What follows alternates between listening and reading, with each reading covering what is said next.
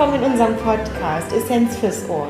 Ich bin Rike und ich sitze hier wieder mit der lieben Heike zusammen und wir wollen heute über das Thema Diäten sprechen. Neulich habe ich einen Post gesehen von einer Kollegin, die gerne, so wie wir auch, ähm, das Thema Diäten, Brigitte-Diäten, Kakao- und Kaffee-Diäten sozusagen durch den Kakao wiederum zieht. Und was es damit auf sich hat und warum wir das unter Kolleginnen manchmal tun, was dahinter steckt, darüber sprechen wir heute. Moin erstmal, auch von meiner Seite. Danke, Rike, für die einleitenden Worte. Ja, das Wort Diät liest man überall. Jede Woche in einem neuen Artikel. Spätestens, wenn man beim Friseur sitzt. Oder beim Zahnarzt. Und ähm, wir stolpern deswegen immer wieder über das Wort, denn das Wort Diät wird total falsch benutzt, wenn man hinter die Kulissen schaut von dem Wort. Und zwar, das Wort Diät kommt eigentlich aus dem Griechischen und bedeutet sowas wie Lebensweise oder besser noch gesunde Lebensweise oder mit Rikes Worten zu sprechen, eine gesund erhaltende Lebensweise, denn die Lebensweise selber kann ja gar nicht gesund sein. Aber das ist jetzt schon Wortglauberei. Wir haben festgestellt, dass Diäten meistens etwas Frustrierendes sind, oder? Ja, auf jeden Fall. Zum einen geht es dann darum, dass eine Diät per se, wie wir sie aus Zeitschriften kennen, überhaupt nicht individuell ist. Und was, etwas, was nicht maßgeschneidert ist, kann schon direkt frustrieren. Wir mhm. sehen es schon manchmal in der Umkleidekabine.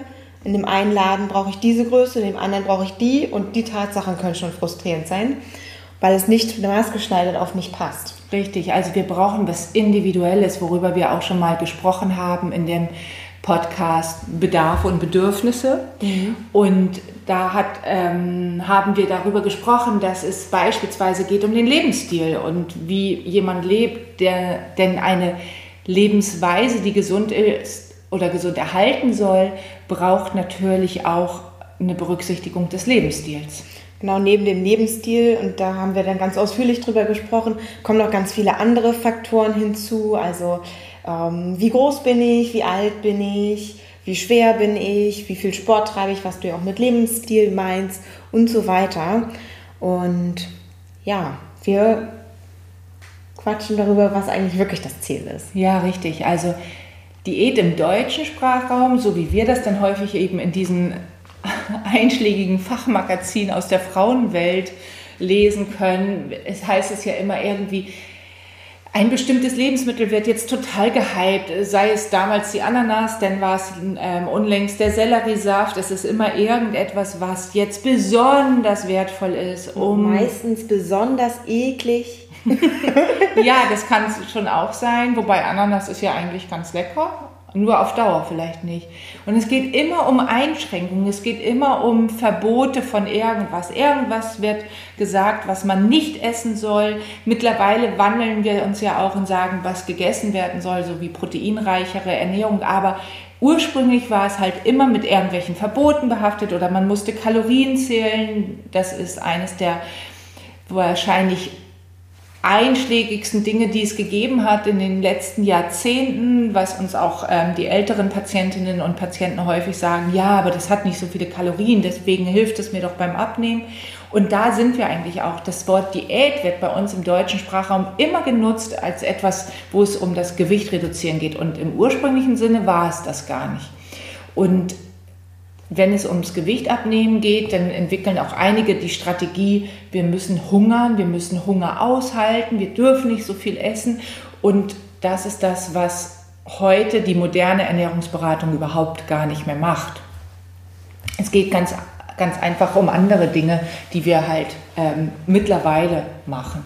Ja, ähm, wir haben gelernt oder wir haben uns in den letzten Jahren viel darüber ausgetauscht, dass es viel langfristiger und viel beständiger sein muss. Also das Ziel, worum es wirklich geht bei einer Diät, also bei einer guten Lebensweise, ähm, ist einfach der Einbezug von allen möglichen Einflussfaktoren oder Erfolgsfaktoren.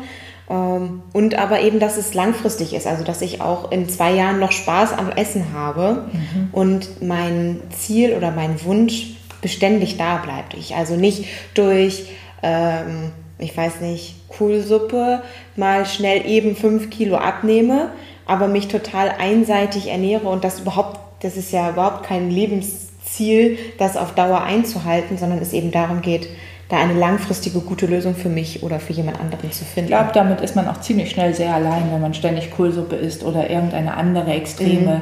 Form nimmt. Und was uns auch aufgefallen ist, du bist ja später aus dem Studium rausgekommen als ich. Mhm. Trotzdem haben wir im Studium sehr, sehr fern von Menschen und vom Menschsein manchmal gelernt, was man machen muss, um eine gesund erhaltene Ernährungsform für sich zu finden. Also das war so, ich sage jetzt mal das Wort unmenschlich, weil das war eigentlich nur ähm, diese Person, ein Fallbeispiele, die ich noch aus dem Studium tatsächlich erinnere, da hat eine Person Rheuma gehabt, darüber hatten wir auch damals eine, ähm, ein, äh, also ein Referat halten müssen, so hieß das damals noch. Und ähm, und es wurde überhaupt nicht berücksichtigt, wie dieser Mensch lebt, wen, was den ausmacht, warum hat er das, ähm, die rheumatische Erkrankung überhaupt gehabt, wie war sein Lebensstil und so weiter. Und uns wurde einfach nur gesagt, er muss Omega-3 essen, weil es die Entzündung hemmt. Punkt. Ja, ob der jetzt Fisch mag oder ob der lieber zu Kapseln greift oder ob der tatsächlich ein ähm, sonstige Lebensmittel ist, die Omega-3-fettsäurereich ist, das war erstmal, oder mag, das war erstmal ganz nebensächlich. Mhm. Der muss das essen. Das ist bei uns jetzt schon ein bisschen anders gewesen. Also wir haben auch sehr viele Fallbeispiele gehabt, die sehr individuell waren, aber es schlug dann eher ins andere Extrem. Häufig war es dann für uns die Aufgabe mit einem Programm, was die Nährwerte berechnet. Und mhm. da kommen wir gleich auch zu einem ganz neuen spannenden Thema. Ähm, die Nährwerte berechnet in Form von Kalorien, aber auch von den Makronährstoffen, Eiweiß, Fett und Kohlenhydrate und eben aber auch die ganzen Vitamine und Spurenelemente ausgibt. Und wir mussten für einen Patient der Fallgruppe, bleiben wir beim Rheuma, ähm, das so exakt ausrechnen, dass wir so detailgetreu den Empfehlungen entsprechen, dass das erstens uns schon gar keinen Spaß mehr macht, obwohl wir uns das ja alle wissentlich ausgesucht haben zu studieren, auszurechnen. Mhm ähm, ich dann hier in der Praxis gelernt habe, wir werten ja auch Protokoll aus, das ist überhaupt nicht lebensnah. Mhm. Und das ergibt irgendwie so gar keinen Sinn, ob ich jetzt 2 Gramm oder 1,9 Gramm da irgendwo stehen habe, sondern es ähm, passt dann einfach gar nicht. Und keiner rechnet sich mit dem Taschenrechner aus, was da jetzt genau auf dem Teller liegt. Ja, richtig. Und das ist die Alltagstauglichkeit. Und was uns auch ganz wichtig mittlerweile geworden ist in der modernen Ernährungsberatung, dass wir keine ähm, Verbote mehr aufobtruieren. Also dass wir sagen, das dürfen Sie auf gar keinen Fall essen, ähm, denn bei unseren Patienten geht es in den allermeisten Fällen nicht um Leben und Tod.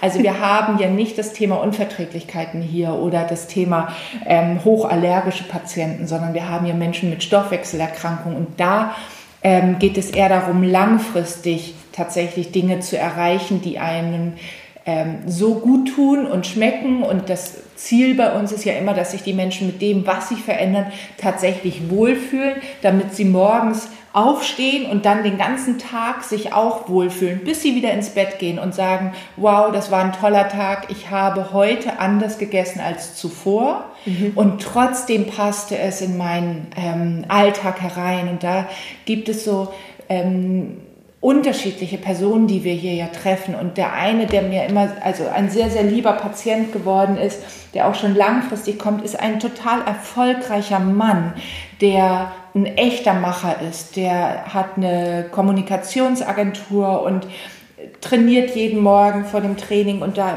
war so sicher, dass sein Lebensstil, der zu berücksichtigen ist, um für ihn die perfekte oder gute Ernährungsform zu finden, ist, er trainiert morgens, er ist danach im Auto und das ist auch für ihn nicht anders machbar, denn sobald er in der Agentur ist, ist er Rambazamba. Und was er dann machen konnte, war, oder was wir herausgefunden haben, was kann er im Auto essen, auch wenn das nicht ideal ist, das wissen wir alle. Aber was kann er im Auto essen und muss dabei haben, damit er im Büro ankommt und nicht so unter Stress steht durch die ganzen Aufgaben und sowieso schon den Sport, den er gemacht hat und dann auch noch das Ziel, seinen Körper zu optimieren, denn er hat durch Verletzungen einige Einbußen gehabt, sondern zu sagen, okay, ich trainiere morgens, ich mache meinen Körper stark, ich esse im Auto und was passt da rein? Und dieser Mann ähm, ist natürlich eine ganz andere Person als eine andere Patientin, die wir hatten, die auch eine Macherin ist, aber den Sport überhaupt nie in ihrem Leben für sich entdeckt hat und eigentlich auch gut beieinander ist, nur eben über die Jahre hinweg durch den Stress, durch das viele Reisen, durch das Reisen durch Zeitzonen auch, denn sie hat von den USA bis fern äh, Südostasien sehr viele verschiedene Einsatzgebiete gehabt. Die braucht etwas, was sie am Flughafen essen kann, was sie immer auch durch die ähm, Kontrolle mitnehmen kann, wo sie nicht sagen kann, ähm, ich muss auf die Baguettes und die Brötchen und die Croissants und die Sandwiches auf dieser Welt zurückgreifen, weil ich was eigenes gar nicht habe.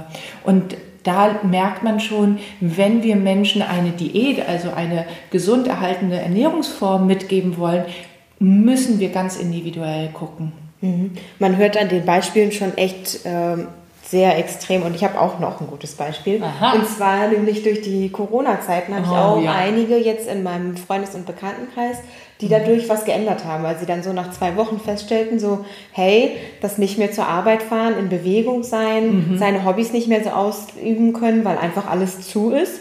Das ähm, führt nicht nur zu Frust, sondern auch zu Dingen auf der Hüfte, ja. unerwünschten Kilos. Und so ist dann entstanden bei einigen, dass sie Fasten, also Intervallfasten machen und ab morgens, weil der Fahrtweg gespart ist, schon ab sieben arbeiten morgens mhm. und dann ja aber viel früher Feierabend machen können und dann viel schöner genießen können, sich was Nettes zuzubereiten und zu kochen. Ja, haben und, die das 16 zu 8 gemacht? Ja, genau. Ja. 16 zu 8, das heißt morgens erst ab, ich glaube 10 zum Teil, andere erst ab 12 gegessen, das heißt erst zur Mittagspause, die erste mhm. Mahlzeit und dann ist schon die Hälfte des Arbeitstages rum. Ja. Und was man daran total gut sieht, ist, dass es einfach total darum geht, dass es zum Lebensumstand der Person passt. Das ist ja individuell dann mhm. letztlich.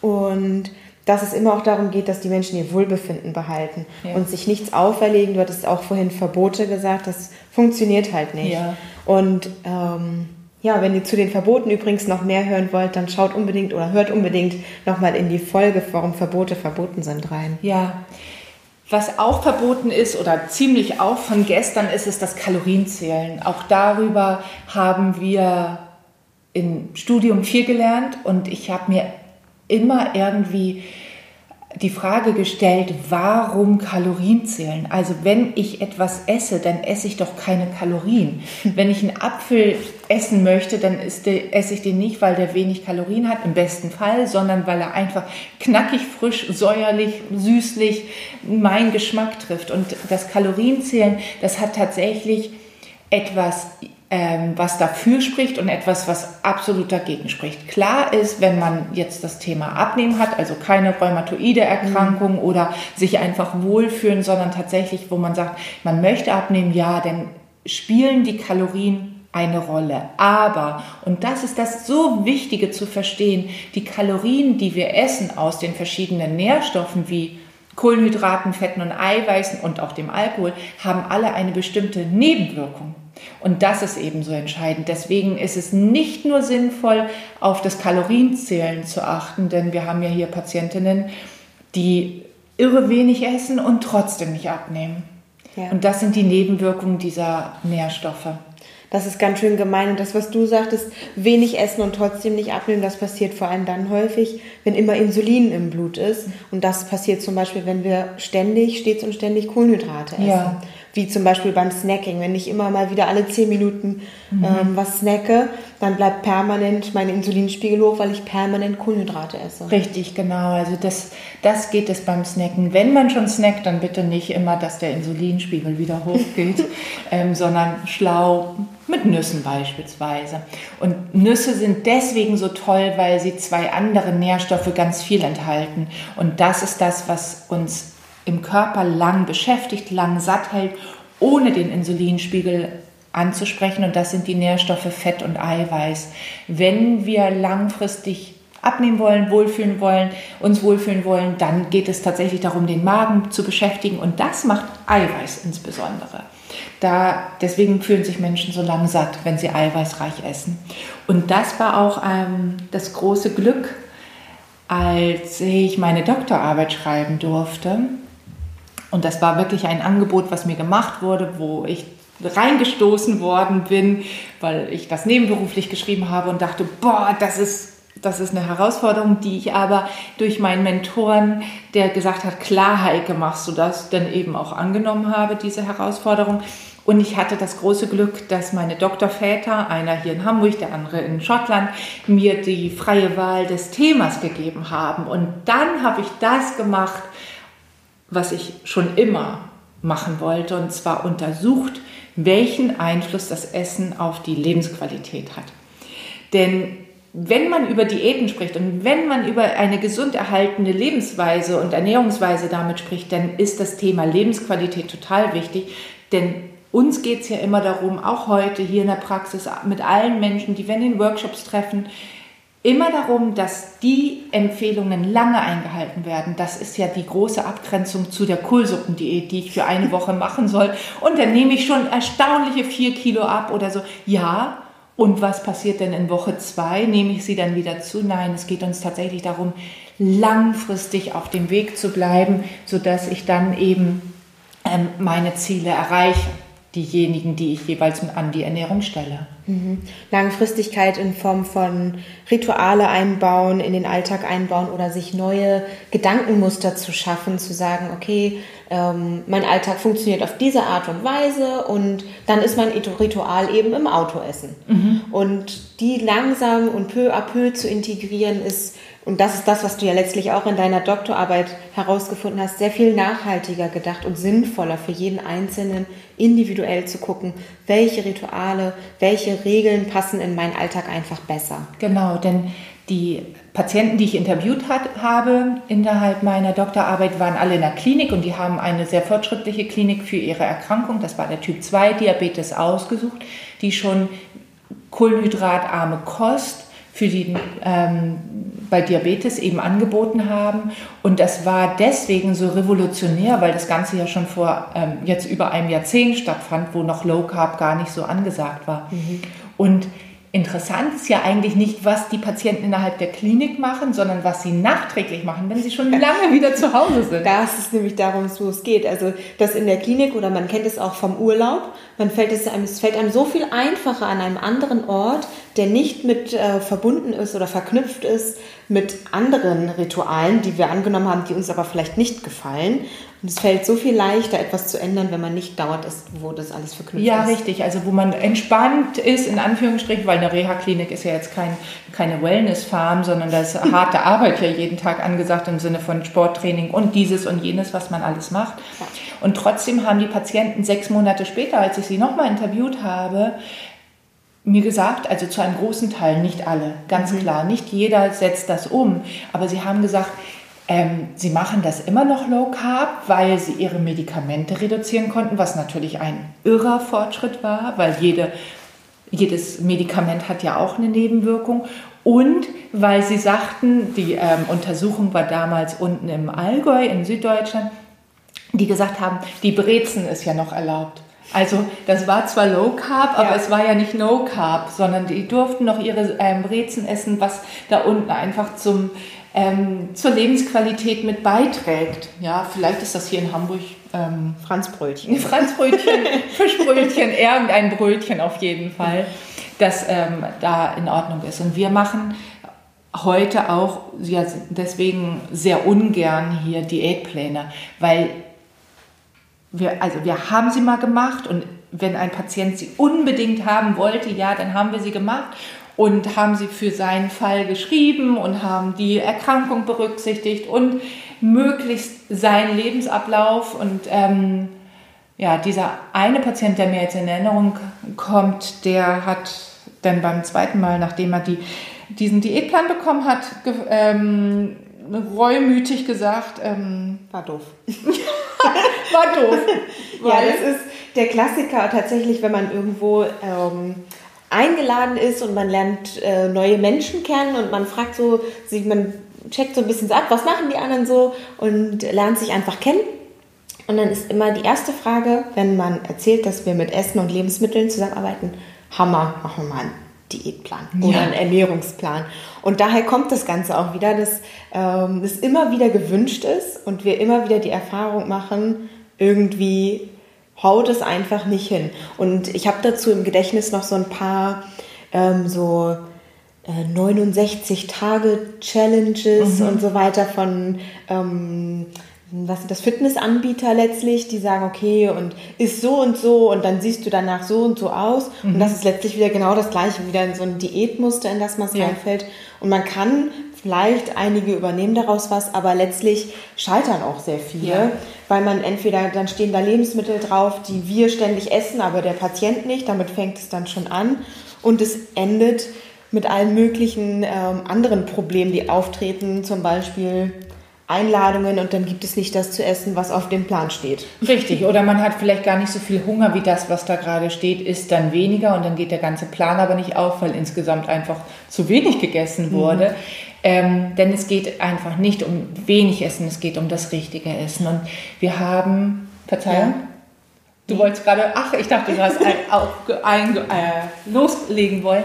Also die, ähm, wir, wir haben tatsächlich mit Diäten im klassischen Sinne kaum was mehr zu tun, sondern es werden so Pläne gemacht. Plan braucht man, Orientierungshilfen braucht man, aber eher etwas, was ganz doll passt und wo wir immer wieder, du hast gerade, man lernt sich auf einer Party kennen und checkt mhm. sich ab. Letztlich machen wir ja hier mit unserem Patienten nichts anderes auch. Wir lernen ja. die ja auch immer kennen über die von Mal zu Mal und erfahren, was geht gut, was geht nicht gut. Und das ist, ähm, was wir hier immer erfahren. Und dahinter steckt etwas ganz theoretisches, ein theoretisches Modell, was sich ja immer so unsexy anhört, aber tatsächlich ist das immer, also ziemlich ein gleicher Ablauf. Patienten kommen zu uns und sind hoch motiviert, haben eine Absicht, sie wollen sich besser fühlen, sie wollen abnehmen, sie wollen ihre Rheumaerkrankung in den Griff kriegen. Und diese hohe Motivation, ähm, die kann man kaum aufrechterhalten.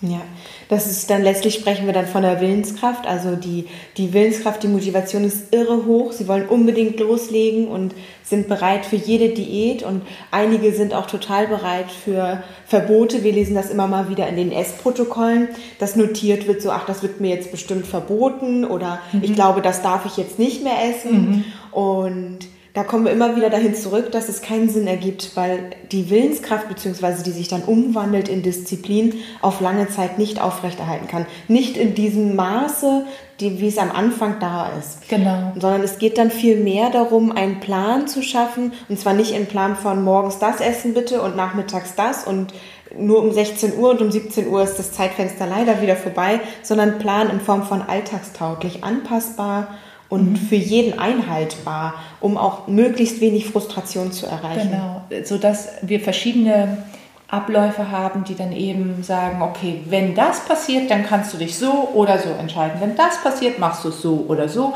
Und wenn jene Situation eben passiert, dann kannst du diese Spielräume austarieren und nicht sagen, auf eine, ein, eine Situation musst du immer so antworten, denn das passt in Alltag einfach nee. gar nicht hinein.